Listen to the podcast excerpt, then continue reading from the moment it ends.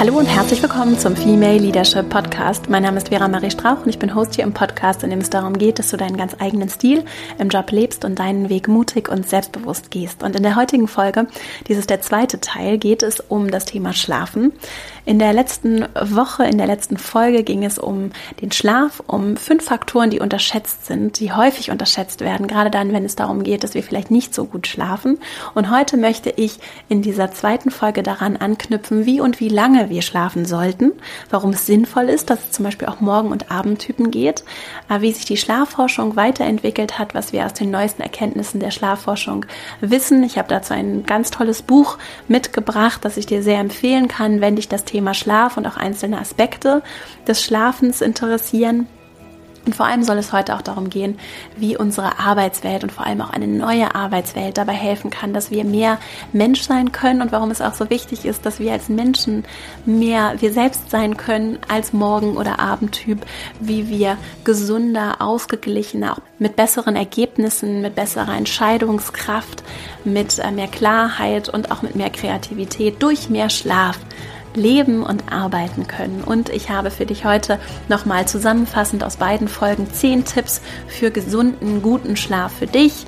Es ist wichtig, dass wir schlafen und darum soll es heute gehen. Und ich wünsche dir ganz viel Freude mit dieser Folge und dann legen wir gleich mal los.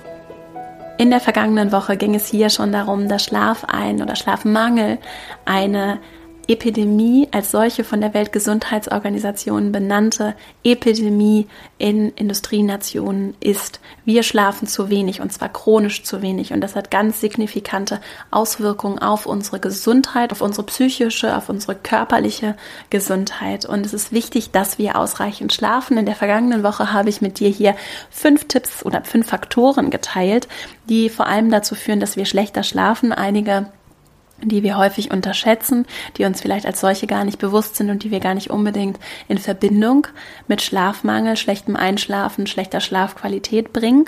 Wenn du Lust hast, hör gerne nochmal in die Folge der vergangenen Woche rein. Dort erfährst du mehr darüber, was du vielleicht tun könntest oder beachten könntest oder Menschen in deinem Umfeld beachten könnten, die nicht gut schlafen. Denn viele, viele, viele Menschen schlafen nicht gut, schlafen nicht gut ein und es wird häufig auch gar nicht so darüber geredet oder Menschen verwenden dann scheinbare Hilfsmittel wie zum Beispiel Alkohol, die kontraproduktiv sind, um besser zu schlafen. Ich habe heute wieder ein tolles Buch mitgebracht und zwar heißt es Why We Sleep von Matthew Walker, einem Wissenschaftler, der sich seit über 20 Jahren mit dem Thema Schlaf beschäftigt. Er ist Professor an der University of California in Berkeley und ist Neurowissenschaftler und er hat seit 20 Jahren geforscht, in diesem Buch seine Erkenntnisse zusammengefasst, also der gesamten wissenschaftlichen Welt zum Thema Schlaf, die relativ jung ist tatsächlich. Bis vor kurzem wussten wir gar nicht so richtig, warum schlafen wir eigentlich, warum legen wir uns hin und sind wie ausgenockt, sind in so einem komatösen Zustand und das als Kollektiv tatsächlich. Warum machen wir das überhaupt? Warum hat sich das in der Evolution durchgesetzt? Und warum ist es vor allem auch so, dass jede Spezies, soweit wir es wissen, auf diesem Planeten tatsächlich auch schläft. Grundsätzlich erfassen wir Schlaf mit drei Indikatoren oder er wird wissenschaftlich mit drei Indikatoren erfasst und untersucht. Zum einen gibt es die sogenannte Brainwave-Aktivität, also die Gehirnwellen werden gemessen.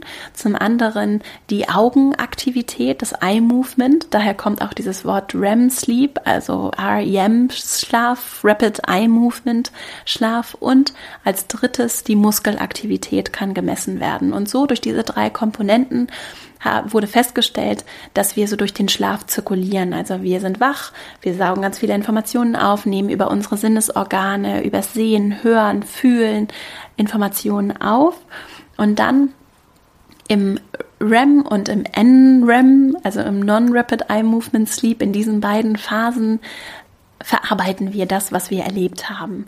In dem NREM, also in dem Non-Rapid Eye Movement Schlaf reflektieren wir, also speichern die Informationen, neue Fakten und Fähigkeiten. Und im REM Sleep integrieren wir die neuen Informationen, also wir verbinden Informationen miteinander, mit vergangenen Erfahrungen, wir träumen und bauen so ein Modell von der Welt auf, wie es funktioniert, entwickeln innovative Ideen und auch unsere Problemlösungsfähigkeit.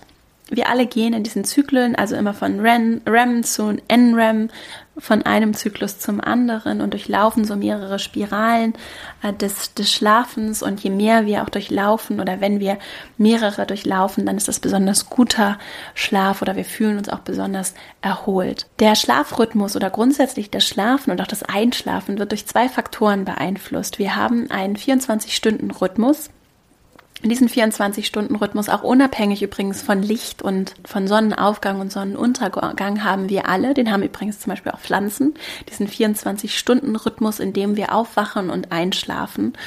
Und als zweiten Faktor, der Autor des Buches nennt es den Sleep Drive, haben wir den Aufbau eines Hormons, Adenosin, das sich nach dem Aufwachen kontinuierlich aufbaut. Und nach ungefähr 16 Stunden Wachsein ist der Pegel des Hormons so hoch, dass wir ein ganz starkes Bedürfnis danach haben, einzuschlafen. Diese beiden, diese beiden Mechanismen, also diese rund 24 Stunden Rhythmusuhr, die wir durchlaufen, immer wieder und der Aufbau des Hormons, funktionieren unabhängig voneinander und fallen dann aber zusammen, so dass wir dann, wenn der 24-Stunden-Rhythmus uns sagt, es ist wieder Zeit zu schlafen und der Hormonhaushalt so hoch aufgebaut ist an Adenosin, dass wir sehr viel Schlafdruck verspüren, dann schlafen wir besonders gut. Und dann baut sich das Adenosin wieder ab im Laufe der Nacht und unser Rhythmus sagt uns dann, wie das ist jetzt Zeit aufzuwachen und dann wachen wir wieder auf. Und das kann dann zum Beispiel, wenn es um Jetlag geht und solche Themen, ganz interessant sein, weil diese beiden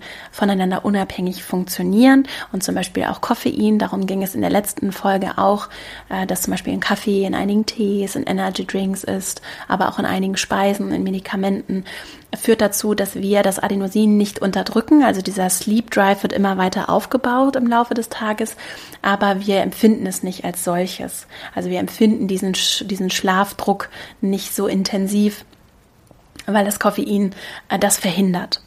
So, also wie diese beiden Rhythmen funktionieren von, unabhängig voneinander. Wie gesagt, ich empfehle sehr das Buch, auf das ich mich mit dieser Folge beziehe, wenn es dich zum Beispiel interessiert, welche Auswirkungen alles hat, wenn wir Jetlag haben, wie das funktioniert mit dem Aufbau des Hormons und auch mit diesem Rhythmus. Dann kannst du das alles im Detail auch nochmal in dem Buch nachlesen, um besser zu verstehen, wie auch diese innere Uhr funktioniert, wie das herausgefunden wurde, dass wir diese innere Uhr haben, wie auch andere Spezies diese inneren Uhren haben. Also sehr interessant und auf jeden Fall empfehlenswert. Ein weiterer Punkt, auf den ich heute gerne eingehen möchte in dieser Folge, sind so diese harten Fakten zum Thema Schlaf, die wir wissen. Nach 30 Jahren Forschung, Matthew Walker hat es in dem Buch sehr, sehr gut, finde ich, zusammengefasst. Und darauf möchte ich gerne noch einmal eingehen, um auch diese Fakten klar zu bekommen. Also, wir brauchen acht Stunden Schlaf. Das ist anerkannt, zum Beispiel von der Weltgesundheitsorganisation. Nach 16 Stunden Wachsein ungefähr beginnt das Gehirn auszusetzen oder weniger gut zu funktionieren. Menschen brauchen mehr als sieben Stunden Schlaf jede Nacht. Acht Stunden werden empfohlen mindestens, um ihre kognitive Performance zu halten. Wir brauchen diese Zeit, um zu regenerieren. Wir haben, wie gesagt, verschiedene Schlafphasen, brauchen das durch Traumphasen und Nicht-Traumphasen, um uns zu regenerieren, um zum Beispiel dann auch wiederum besser zu lernen. Es ist gut, bevor wir lernen, ausreichend geschlafen zu haben, aber auch um Gelerntes zu festigen, zu verknüpfen und dann wiederum unseren Arbeitsspeicher, wenn wir es mal so benennen wollen, frei zu machen, um wieder Neues aufnehmen zu können. Nach zehn Tagen mit nur sieben Stunden Schlaf oder weniger ist das Gehirn genauso dysfunktional, messbar, genauso dysfunktional, wie es ist, wenn wir 24 Stunden am Stück ohne Schlaf waren. Das muss man sich wirklich mal auf der Zunge zergehen lassen. Nach zehn Tagen mit nur sieben Stunden Schlaf ist das genauso, ist das Gehirn genauso dysfunktional, wie es nach 24 Stunden ohne Schlaf ist.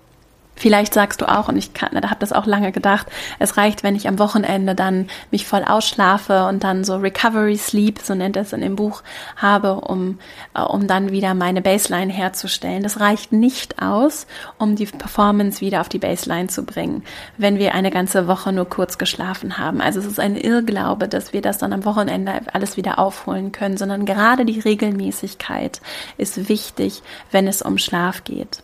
Eine weitere wichtige Erkenntnis zum Thema Schlaf ist, dass der menschliche Geist tatsächlich nicht akkurat feststellen kann, wie in Schlaf entzogen er ist, wenn er Schlafentzug hat. Also wenn wir Schlafmangel haben, zwar chronischen Schlafmangel haben, dann sind wir nicht in der Lage, objektiv festzustellen, dass wir diesen Schlafmangel haben und vor allem auch, wie sehr er uns beeinträchtigt.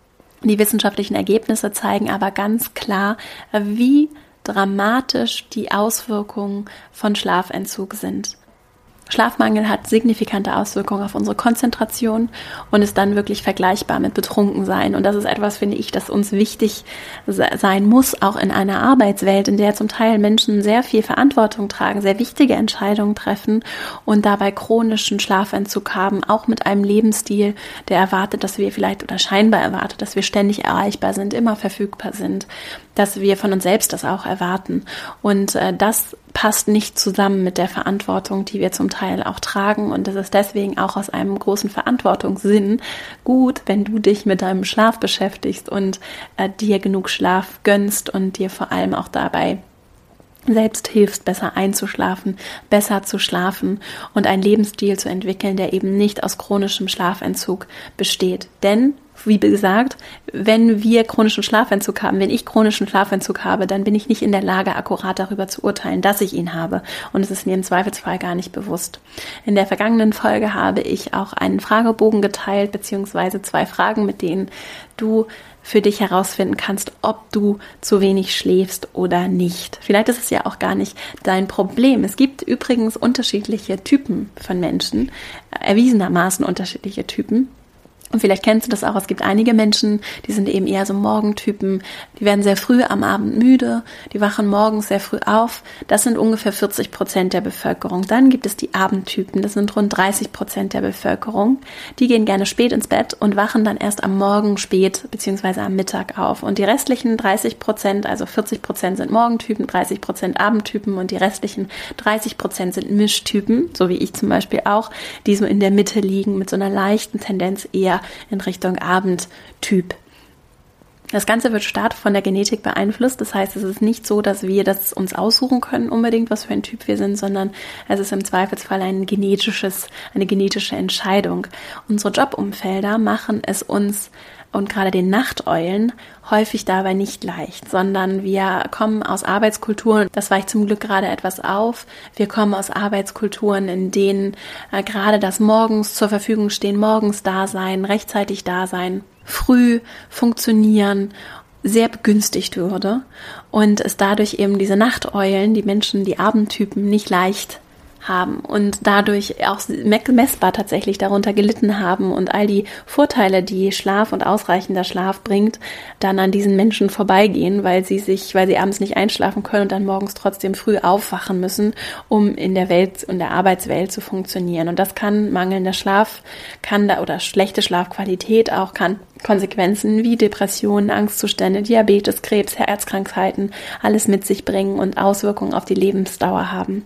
Und deswegen ist es wichtig, dass wir auch für diese Menschen Raum schaffen, dass wir Freiheit entwickeln, da wo es geht und auch selbst Augen auf bei der Berufswahl, soweit es geht, darauf achten, in was für Umfeldern wir arbeiten und was wir auch für uns brauchen.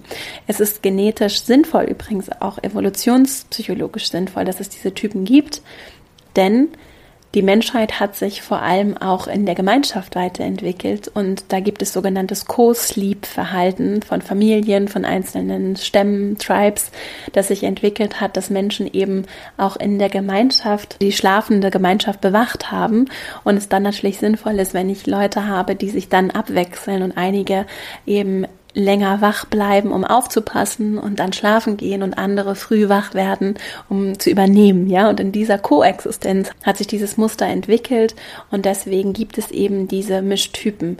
Nicht damit zu verwechseln, dass es trotzdem wichtig ist, acht Stunden zu schlafen und für alle Typen empfohlen wird, unabhängig davon, ob sie eben eher abends spät oder eher abends früh einschlafen und eher die Morgen- oder eher die Abendtypen sind.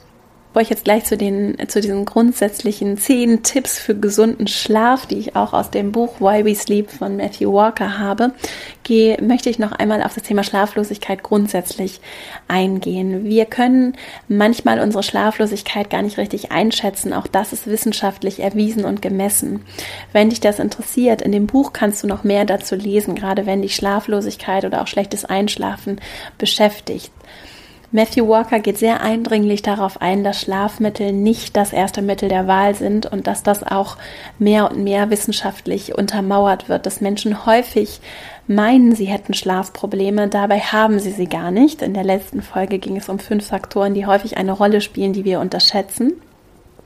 Wenn das für dich ein riesiges Thema. Schlaf ist so wichtig, dass es auf jeden Fall hilfreich ist, dann Expertise herbeizuziehen, zum Beispiel in dem Buch, aber eben auch in Form von Ärztinnen, Ärzten, anderen Experten, die dabei, Expertinnen, die dabei helfen, dich mit dem Thema Schlaf zu beschäftigen, auch für dich persönlich. Schlafmittel, wie gesagt, können immer nur ein temporär, in seltenen Fällen wirklich hilfreiches Mittel sein. Langfristig helfen andere Methoden deutlich effektiver, effizienter und auch nachhaltiger. Schlaf ist ein ganz wichtiges Thema.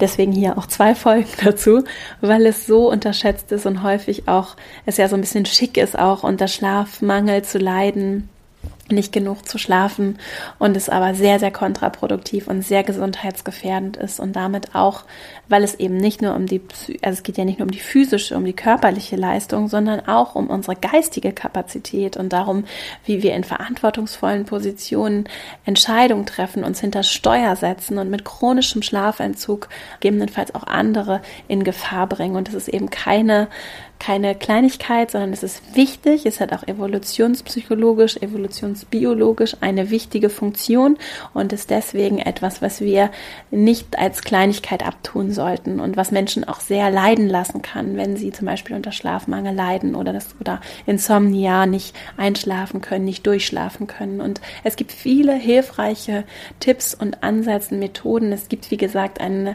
einen eigenen Wissenschaftsbereich, der in den letzten Jahren massiv gewachsen gewachsen ist, der sich ganz intensiv damit beschäftigt, neben der Pharmaindustrie, die da auch große Interessen hat natürlich und sich damit beschäftigt, wie wir auch uns unabhängig von Schlafpillen und Quick Fixes daran arbeiten können, gesünder, balancierter zu sein durch besseren Schlaf. Und ich habe jetzt für dich zehn Tipps. Ich habe das etwas zusammengefasst und modifiziert, was Matthew Walker in seinem Buch teilt, die dir dabei helfen können, besser zu schlafen, vielleicht auch anderen in deinem Umfeld, von denen du weißt, die vielleicht auch liebe Menschen in deinem Umfeld, von denen du weißt, dass sie sehr darunter leiden, dass sie nicht richtig schlafen, die dabei, die denen dabei vielleicht auch helfen können. Also teile auch gerne diese Folge, leite es gerne weiter, teile gerne die Buchempfehlung. Ich kenne viele Menschen, die darunter leiden und ich selbst weiß auch, ich habe auch schon Probleme mit dem Schlafen gehabt und weiß, wie schön es jetzt ist, gut zu schlafen, durchzuschlafen, mir den Raum zu nehmen, zu schlafen und mich dem, diesem Thema einfach mehr Aufmerksamkeit zu schenken und dir auch zu erlauben, wenn du gerne schläfst, ist das toll. Und wenn du gut einschlafen und durchschlafen kannst, ist es noch viel toller. Und das heißt nicht, dass du deswegen ein schlechterer Mensch bist, dass du nicht funktionierst, dass du eine schlechte Arbeitskraft bist, dass du weniger wert bist, sondern im Gegenteil, es ist toll, wenn du gut schlafen kannst und es ist wichtig. Und es ist auch gut, wenn wir anderen Menschen, die nicht so gut schlafen, schlafen können, die nicht gut einschlafen können, die sich Sorgen machen, wenn wir die damit nicht alleine lassen. Und alle gehen schlafen und die Menschen bleiben wach. Das ist ganz schlimm und es kann für viele Menschen eine große Qual sein. Und äh, solche Dinge wie dann zum Alkohol zu greifen oder andere scheinbare Hilfsmittel wie Schlaftabletten zu nehmen, sind eben nicht die Methoden, die langfristig helfen, sondern die kontraproduktiv sind, die uns noch wacher halten.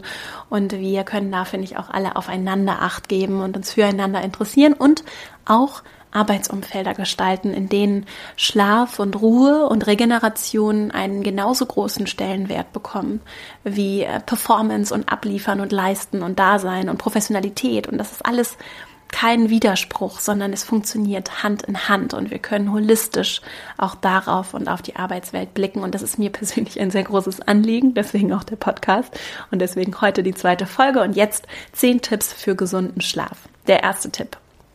Ein fester Schlafrhythmus ist unverzichtbar und auch wenn es ein bisschen langweilig klingt, zu den gleichen Zeiten ins Bett zu gehen und aufzustehen, jeden Tag wiederholt. Wir sind Gewohnheitstiere und es hilft uns ungemein dabei, gut fest zu schlafen, gut einzuschlafen, eine feste Routine zu entwickeln. Und da Tipp Nummer eins, auch vom Autor des Buches, auf das ich mich heute beziehe, einen Wecker zu stellen, um schlafen zu gehen. Ich habe es schon in der letzten Folge gesagt Wir stellen uns Wecker, um aufzustehen. Warum nicht auch einen Wecker, um einzuschlafen bzw. daran zu denken, ins Bett zu gehen und nicht noch eine Stunde länger wach zu bleiben und was weiß ich alles zu erledigen, unseren To-Do-Listen hinterher zu hetzen oder scheinbar zu entspannen vorm Fernseher oder sonstiges zu machen, sondern einfach rechtzeitig ins Bett zu gehen und uns auch dafür eine Erinnerung zu stellen. Der zweite Tipp. Körperliche Betätigung ist sehr wichtig, auch für Schlaf. Also so 30 Minuten mindestens Bewegung am Tag, das kann auch ein Spaziergang sein, werden empfohlen. Das allerdings nicht später als zwei bis drei Stunden vor dem Schlafen gehen. Also nicht zu spät zum Sport gehen. Es kann hinderlich sein, um einschlafen zu können. Der dritte Punkt, Koffein und Nikotin, habe ich auch in der letzten Folge schon gesagt. Und im Buch wird immer wieder darauf verwiesen, Kaffee, Cola, einige Teesorten, Schokolade enthalten das enthalten stimulierendes Koffein und die Effekte können bis zu acht Stunden brauchen, rund acht Stunden brauchen, damit der Körper davon nicht mehr beeinflusst ist. Und häufig bringen wir es eben nicht in Verbindung damit, dass wir schlechter schlafen, auch nicht nur schlechter einschlafen, sondern auch schlechter durchschlafen. Der vierte Punkt, Alkohol vor dem Schlafengehen am späten Nachmittag komplett vermeiden. Es kostet unseren Körper viel Kraft, das wieder abzubauen. Das sediert zwar den Körper, also es ist ein, ein es betäubt uns, aber es führt nicht dazu, dass wir besser schlafen oder besser einschlafen, sondern im Gegenteil, es hindert unsere Schlafqualität und vor allem auch unsere Fähigkeit zu träumen, also diesen REM, diesen Rapid Eye Movement Schlaf, die Phase wird dadurch unterbunden, behindert. Der fünfte Punkt, keine großen Mahlzeiten oder Getränke spät am Abend ist eigentlich eine Selbstverständlichkeit. Trotzdem lässt sich das vielleicht im Lebensstil nicht immer unbedingt vereinen. Also auch da Zeiten auch während des Arbeitsalltags zu haben, um zu essen, um rechtzeitig auch zu Abend zu essen, um uns um unsere eigenen Bedürfnisse zu kümmern. Und ein kleiner Snack, ein kleines Essen vor dem Schlafen kann helfen oder okay sein, aber große Mahlzeiten vorm Schlaf behindert unseren Schlaf, weil wir dann mit der Verdauung beschäftigt sind, beziehungsweise äh, nachts wach werden. Und deswegen kann es hilfreich sein, auch gerade auf die Mahlzeiteneinnahme zu achten und das mit dem Schlafrhythmus zu vereinbaren. Der sechste Tipp, wenn möglich, gerade auch Medizin zu vermeiden, die den Schlaf hinauszögert oder verhindert. Das können auch Herzmedikamente, Blutdruckmittel sein, Asthma-Medikamente, er führt da einiges auf, Hustensaft, Allergie, Erkältungsmittel. Ich bin natürlich keine Medizinerin, ich muss es hier nicht noch sagen, ich bin keine Medizinerin. Es geht mir hier darum, Wissen zu teilen, Erkenntnisse zu teilen, dir auch äh, Tipps zu geben, wo du nochmal tiefer einsteigen kannst. Und äh, auch da Ärztinnen, Ärzte wissen nicht immer alles vollumfänglich. Es wird vielleicht manchmal auch an der einen oder anderen Stelle unterschätzt, wie wichtig der Schlaf ist, auch um Krankheiten zu heilen. Wie gesagt, unser Immunsystem profitiert massiv davon, wenn wir ausreichend genug und gut schlafen. Menschen, die krank sind, brauchen erwiesenermaßen mehr Schlaf, um sich zu regenerieren, um wieder zu genesen. Und manchmal kann das eben dann widersprüchlich sein zu den Medikamenten, die wir nehmen oder den sonstigen Dingen, die wir zu uns nehmen. Und es hilft, wenn wir da mitdenken, finde ich. Das hilft auf jeden Fall. Es hilft immer.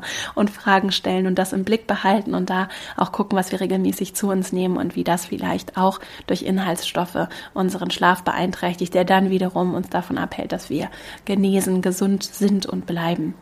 Siebtens, kein Mittagsschlaf nach 15 Uhr wird empfohlen. Zwischendurch zu schlafen kann sehr hilfreich sein, gerade dann, wenn wir auch zu wenig geschlafen haben. Allerdings kann es hinderlich sein, wenn wir einschlafen wollen, wenn wir zu spät noch geschlafen haben. Also nach 15 Uhr wird es nicht empfohlen, einen Mittagsschlaf zu machen, auch wenn der Mittagsschlaf grundsätzlich empfehlenswert ist. Achtens, Abendroutinen helfen. Also, ein ganz wichtiger Punkt, wir sind Gewohnheitstiere. Nimm dir Zeit, um dich zu entspannen, zum Beispiel zu lesen, Musik zu hören, auch um diese Zeit, um runterzukommen, nicht direkt aus dem Büro und dann ab ins Bett, sondern tatsächlich auch den Arbeitsstil zu hinterfragen und zu sehen, was bringt mich runter, wie kann ich entspannen. Dann kann ein warmes Bad helfen. In der letzten Folge bin ich darauf eingegangen, wie die Temperatur eine Rolle spielt. Der Abfall in unserer Körpertemperatur vom Schlafen beim Einschlafen hilft. Ein kühles, dunkles Schlafzimmer, keine elektronischen Geräte, warmes, gedimmtes Licht, um eben auch wirklich einen Raum und Ort zu schaffen, an dem du gut einschlafen kannst. Und Menschen mit Schlafproblemen sehen häufig auf die Uhr. Es ist auch so ein psychologischer Effekt Und es wird empfohlen, die Uhr aus dem Sichtfeld zu nehmen und sich keine Gedanken darüber zu machen, wann wir einschlafen. Wir unterschätzen häufig oder meinen, wir hätten Schlafprobleme. Dabei haben wir eigentlich gar keine wirklichen Schlafprobleme, sondern empfinden es manchmal oder überschätzen den Zeitpunkt, an dem wir eingeschlafen sind und machen in unserem Kopf manchmal die Dinge größer, als sie eigentlich sind. Der neunte Tipp, Zeit im Tageslicht, ist ganz hilfreich, damit wir besser einschlafen, durchschlafen können. Wir brauchen die Zeit draußen. Unser, äh, unser Körper reagiert auf Tageslicht und das lässt sich häufig nicht wirklich mit unseren Arbeitsanforderungen. Wir verbringen Stunden in Meetings, damit nicht unbedingt vereinbaren. Wir sitzen vorm Computer im Büro. Und wenn es möglich ist, hilft es eben mit der Sonne aufzuwachen, gerade das morgens, morgendliche Sonnenlicht mitzunehmen, vielleicht auch den eigenen Arbeitsweg anders zu planen mehr Zeit draußen zu verbringen, vielleicht auch mal draußen Spaziergang zu machen, wenn ich mich mit jemandem treffe und das Meeting einfach nach draußen zu verlegen, zu gehen. Das ist auch so, finde ich, ganz gut für den Kopf. Ich komme dann auch immer auf andere Gedanken.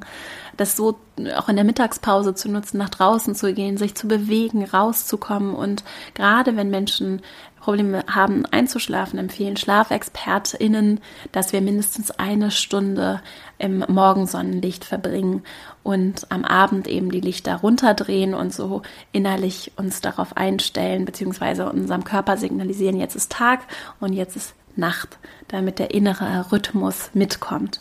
Und der zehnte und letzte Tipp, nicht noch wach im Bett zu liegen, sondern wenn wir nicht einschlafen können und so 20 Minuten im Bett gelegen haben und dann, wenn du dann immer noch wach bist, dann wird auf jeden Fall empfohlen, bevor wir anfangen, so im Kopf so eine Gedankenspirale ablaufen zu lassen und Angst und Sorgen davor zu haben, dass wir nicht einschlafen können, weil wir doch morgen früh wieder aufwachen müssen, lieber aufstehen, etwas Entspanntes machen und wenn wir dann müde werden, wieder schlafen zu gehen, weil die Angst, nicht einschlafen zu können, tatsächlich es deutlich härter machen kann, einzuschlafen.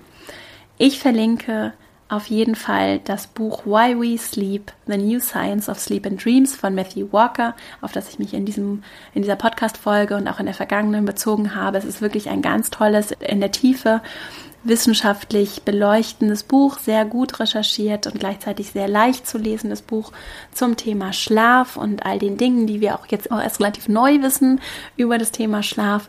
Und es hilft, um auch Grundlagenwissen zu schaffen. Und ich finde es schön, wenn wir das miteinander teilen, wenn wir auch Menschen, die Probleme haben zu schlafen, wenn wir denen dabei helfen, besser zu schlafen, weil es für uns alle gut und wichtig ist. Schlaf hilft uns, unserem Körper, unserem Geist, unserer Qualität zu lernen, Entscheidungen zu treffen, Neues zu verarbeiten, kreativ zu sein. Es ist ganz wichtig damit auch für unsere Arbeitsumfelder und wir alle können dabei helfen und gestalten, dass wir gut und gesund durch den Tag kommen, durch unser Leben kommen dass wir auch die Menschen, die Abendtypen sind, nicht nur die Morgen, die Lerchen, die Morgenstypen, sondern auch die Eulen, die Abendstypen, dass wir denen die Möglichkeit geben, ihr ganzes Potenzial zu entfalten, als Menschen sich zum Ausdruck zu bringen. Und da können wir alle mitwirken und dabei helfen. Und ich hoffe, dass diese Folge etwas dabei geholfen hat, äh, dir ein paar Impulse zu geben. Vielleicht hast du ja auch noch weitere Ideen, kannst mitgestalten, deinen eigenen Ablauf, deinen Tages- und Arbeitsablauf gestalten, auch gucken, wo kannst du für dich vielleicht auch im Kleinen was verändern.